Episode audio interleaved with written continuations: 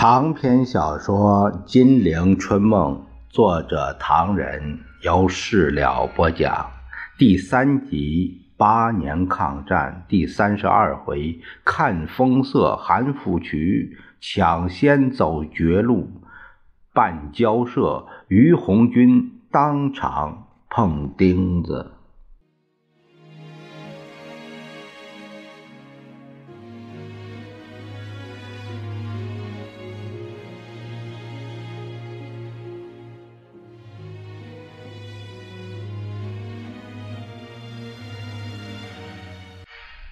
话说这两个抗日最有力的将领就这样死了。消息传到南京，蒋介石非常镇定。他对外国记者说：“平津陷落是意料中事，不过从军事上说来，宋哲元老早应该到保定去，不宜住在北平。”他接着埋怨二十九军，责备宋哲元。宋哲元早就不应该有所犹豫滞留平津和日本军事当局周旋，而应该早日到保定布防。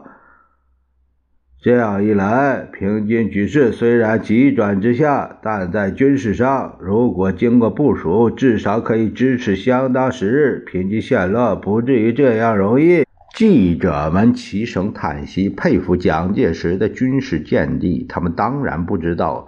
蒋给宋下了什么命令，指示过什么原则？于是有人问：“请问委员长，宋哲元不行，同赵两位将军牺牲了，政府有什么表示？”冯副委员长今天早晨也来问过我，我已经命令追赠他们为陆军上将。请问委员长，日本这次攻下平津以后，会不会再在旁的地方，比如上海这重要的地方下手呢？这个，这个，我想不至于吧。上海淞沪协定根本就不准驻兵的，我们也没有什么军队住在那边。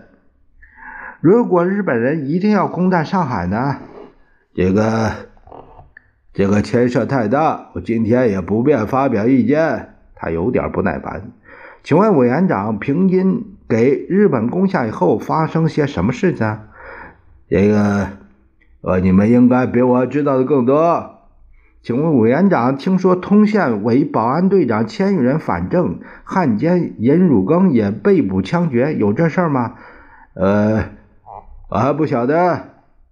委员长，听说张自忠师长在。平津失守以后，还留在北平，是不是投降日军了？呃，这个，这个还没有没有证实。那他为什么不出来呢？因为张自忠在那个时候代理稽查政务委员会委员长以及北平市长。请问蒋委员长，听说八里台、南开大学同天津市政府都给日机轰炸了？日本兵还去纵火，天津市至少有两千名市民死于轰炸。总而言之，日本在向中国正式开火了。蒋委员长即向日本宣战，向全国下令动员抗日吗？中日记者们一起伸长了舌头，听蒋介石回答这么一个重要的问题。半晌，蒋介石挥挥手：“我还有要供代理，这个问题改天答复。”说罢散会，把一群记者弄得彼此耸肩摊手、齐伸舌头。从此以后，蒋介石轻易不接见记者了。大家看一看，当时平津陷敌以后，蒋介石除了指责宋哲元以外，还抱怨山东韩复渠观望不前，未能及时出兵北上助战。于是有沧州之失，沧州失守不但影响京府前线，而且更影响到平汉线的局势，使平汉线、涿州、保定等处处都处于突出不利的形势。加以日军又在我方新阵地未巩固以前猛烈攻击，以致有保定之师，保定之师也就结束了华北的战局。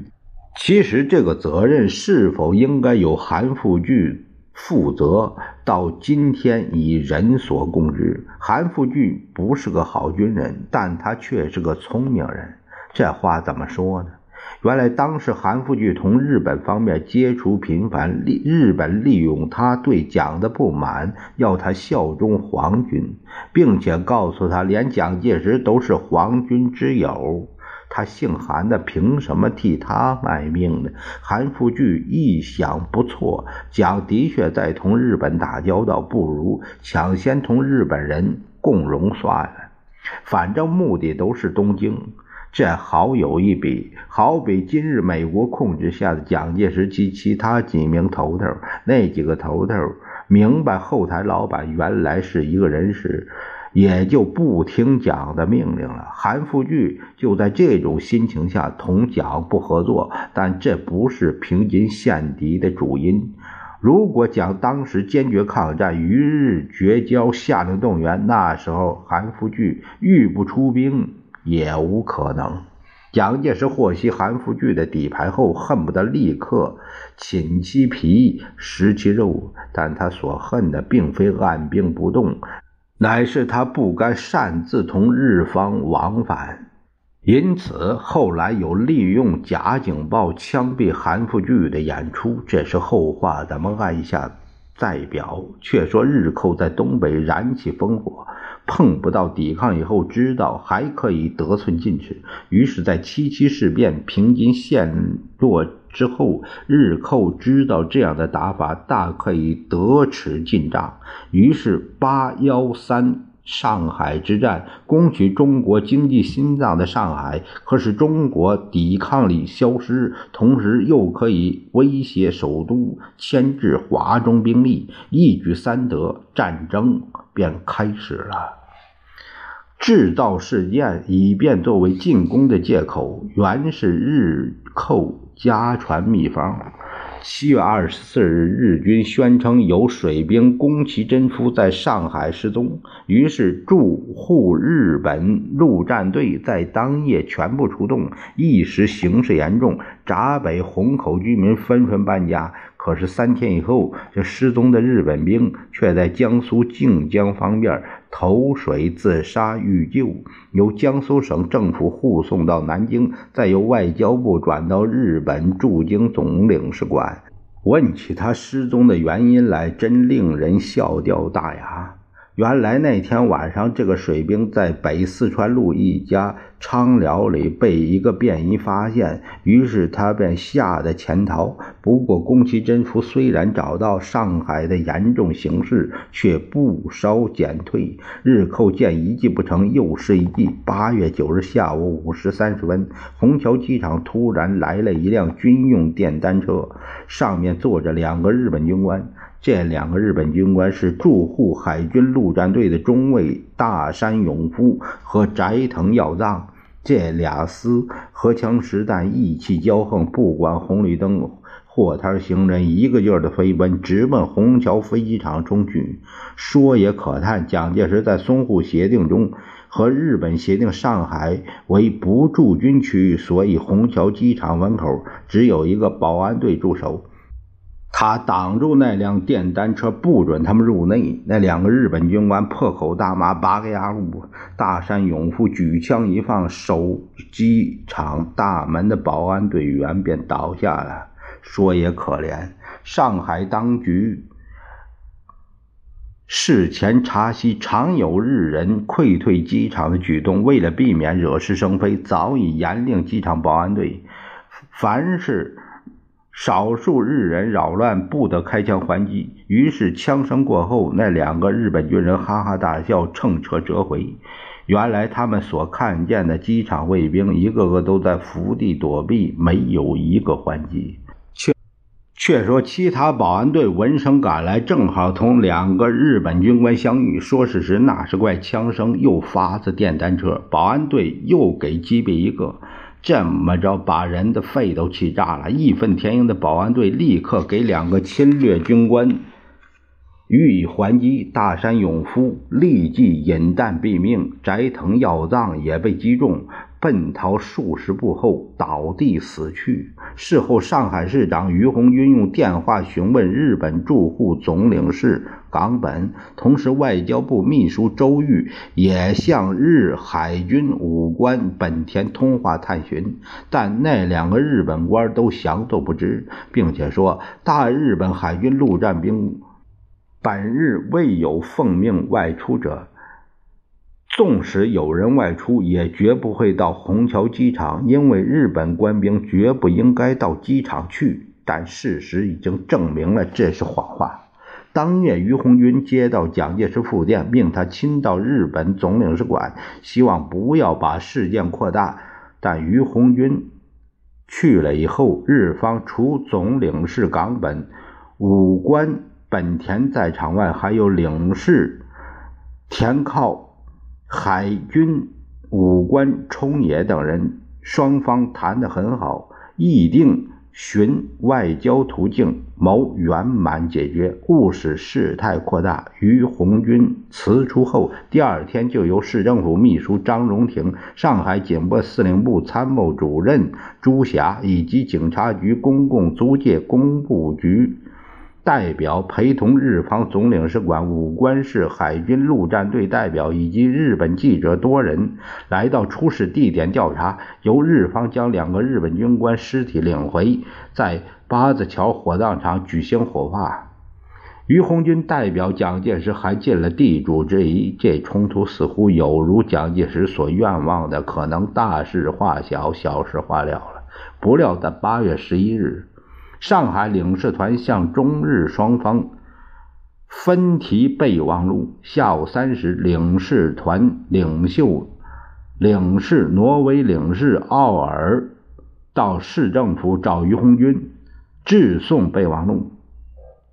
大意是说，华北紧张，上海局势也严重，一旦发生意外，外国侨民生命财产必受影响。希望上海能置身战事之外。于鸿钧听了一怔，忙问：“中日双方谈判顺利，阁下何以提出这个问题？”傲而不答，作别而去。于鸿钧纳闷着，直到下午四时一刻，日本总领事冈本找上门来，一开口便提出了要求。对于虹桥机场击毙两个日本军事官，日本全国极为震动。日本政府虽同意用外交途径解决，但同时有向中国质问对日本案件态度的必要。其次，在本案件未解决之前，为避免发生同样的事件起见，要求上海市政府撤退保安队，并将保安队的防御工事撤除。于红军诚惶诚恐地说：“关于……”避免发生同样事件一点，市政府早已注意到了。当事件发生当晚，已经自动将距离日侨居住区域较近的保安队步哨稍稍后退，避免冲突。至于沙袋和铁丝网，因为恐怕引起市民惊恐，也早已拆除。所以，凡是贵方所要求的，我方已经自动办理。冈本狞笑着说。大大的好，大大的好。不过你说保安队已经撤离，究竟退后多少？我方建议应由中日双方派员共同决定。于红军支吾以应。冈本继续提出要求：保安队现在驻扎地点形成对日本陆战队的包围形势，非撤退不足以避免冲突。还有决战壕堆沙袋的攻势，应该下令停止，立刻撤出。于红军免不了抵挡一阵，使冈本对他的答复大感兴奋，兴辞而去。正在这当，市政府接到密报，说左世宝第二舰队所属军舰十六艘已在当天开到上海，护滨日舰总数达到二十八艘。于是于红军心头扑扑通通的乱跳啊！追上冈本问：“阁下是否知道贵军舰已经有十六艘驶沪，一部分停泊吴淞口外，一部分已经开进黄浦江，而且还有军队登陆？”冈本表示不知道，最后却说：“如果双方有诚意交涉，即使增加军舰，有什么关系？”消息传到蒋介石面前，蒋介石感到手足无措。万一日本真的进攻上海，京沪便危在旦夕。但蒋介石并非为战事有无把握而担忧，他大惑不解的以及望眼欲穿的是华盛顿的回讯还没有来。美国不但没有谴责日本，而且蒋介石究竟应该拿什么态度对待日本，一直没有明确方针。蒋介石连夜召开会议，征求孔宋等人的同意，说：“如今局势严重。”日本真的得寸进尺、得尺进账了。我们为了让了东北、让华北，难道让了华北还不够，把京沪一带也让给他们吗？我们财产大都在这一带，连我们要把本钱赔进去吗？孔宋的答复当然是否定的。日军攻占东北、华北，对他们财产没有损失，但如京沪沦陷，那……可是损失惨重，而且日军一再入侵，再不抵挡，就无以对百姓。为了保护美国以及蒋宋孔陈在江浙一带财产，并且借以在四亿人民之前交代一番，蒋介石决定在淞沪迎击来者。官邸的气氛沉郁而忧郁，没有一丁点悲愤振作的气息。蒋介石徘徊在厚厚的地毯上，始终发出沉重空洞的声音，夹着几个人的长吁短叹。陈布雷七月末日把家眷送回原籍，这当也赶回南京。蒋介石躲了一阵子，朝他苦笑笑：“你，你眼光不错，日本真的要在上海动手了。”陈布雷大惊，垂手说：“那是布雷身体不好，凡事不敢乐观，谈不上看法。这几天精神更坏。昨夜，布雷，刚才我同体委永志他们商量，结果觉得还是对付一下的好。你给我通知军委会，今天我要开一个会。是，再发个电报给东京许大使，告诉他关于我的决定。”要他转告敬卫首相，这件事就完全是他们逼人太甚，我不得不被迫应战。你要许大使特别提出一点，就是东北、华北我都放弃了，满以为日本的愿望已经满足，可以掉过头来对付苏联，不料还是要对付我，这是叫人下不了台的事情。你要让敬卫知道我的处境很窘，我的心情很很闷。是。你再问问宋哲生，苏联报大使有没有什么回信？是，侍卫官报告，晚饭已经开了出来。蒋介石默默地躲进了餐室，一大群人跟在后头。蒋介石今晚使得每一个人都吃惊，连宋美龄都不便发脾气。他显然已经忘记了习惯的祷告，而且要喝酒。餐室内酝酿着恶劣的空气，个人戒备着将要发生什么不愉快的事体。只见蒋介石颤抖着右手端起杯子，一双眼睛沉滞地瞪着桌面，皱着眉头，迂缓地喝酒，喝一口叹一口气。人们静默着，警戒着，只有宋子文兄妹看得明白，心头好笑。他们若干年前熟悉的蒋介石，凡是在交易所要进行一次逆势又有巨大的投机搏斗时，蒋介石正是这个样子。在上海交易投机市场起家的蒋介石，对淞沪形势极端注意起来，各种形势的报告一直送到他面前。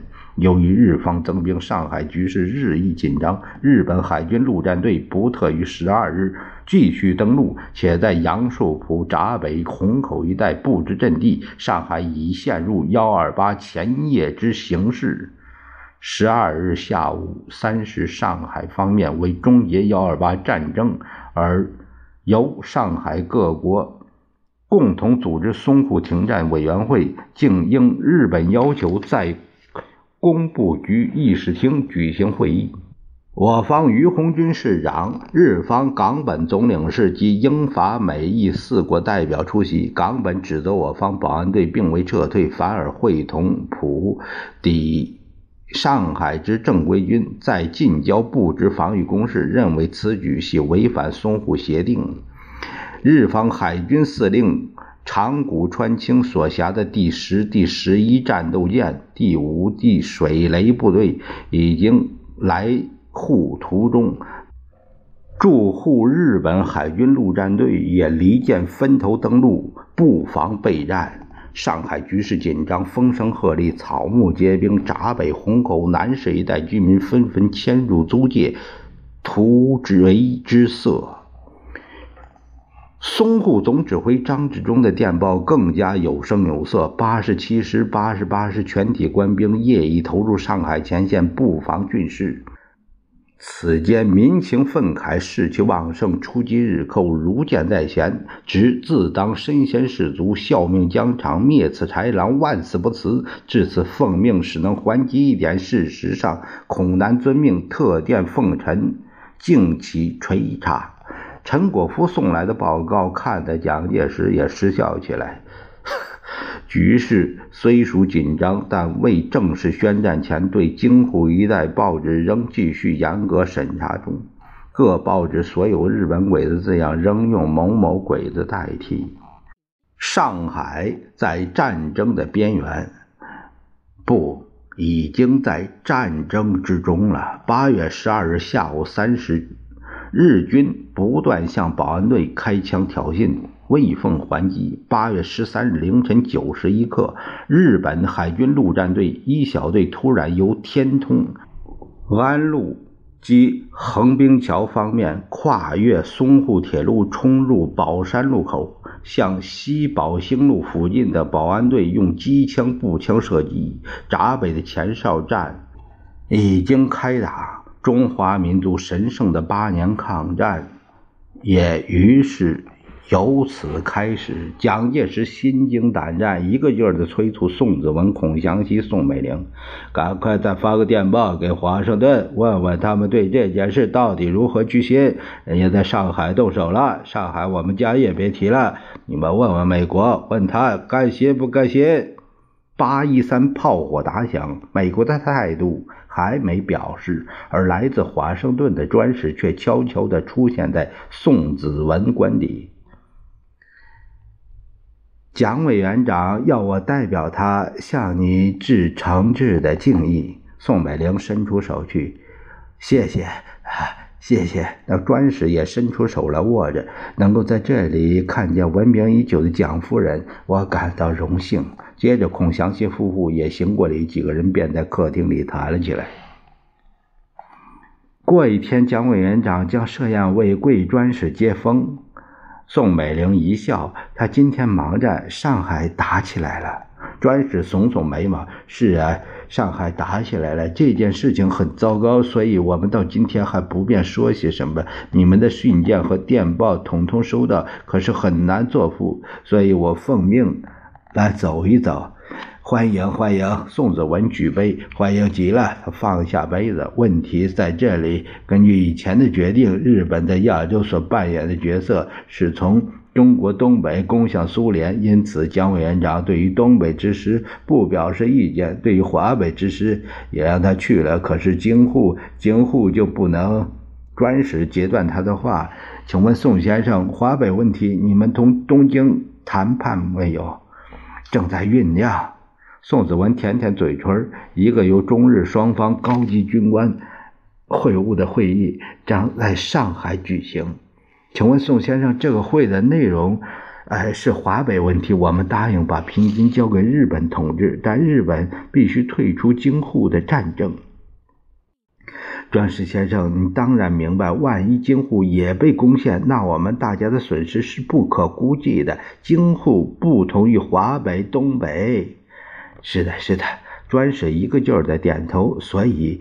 兄弟奉命来华的原因，起先我们以为一方面对日本让步，以便鼓励日本反苏；一方面又限制日本向中国急进的办法是做得通的。现在已经发现做不通了，所以在美国尚未表示态度之前，我奉命到南京来转达几点。首先，蒋介石将军在上海派出劲旅抵抗日本，这点做得很好。日本不应该违反我们的做法。现在先由贵国政府打他一下，抗他一抗，呃，非常的好，非常之好。但是，请宋先生转告蒋介石将军，抵抗日本应适可而止，不能过分。为什么呢？因为你们中国地广人多，潜力极大。万一通过抗战而使你们几亿老百姓大觉醒，那就不得了了。这是一个隐忧。这种大觉醒的抗战火焰不但会烧死日本人，而且还会烧死我们。这正是日本军阀太猖狂，美国大亨脑筋伤。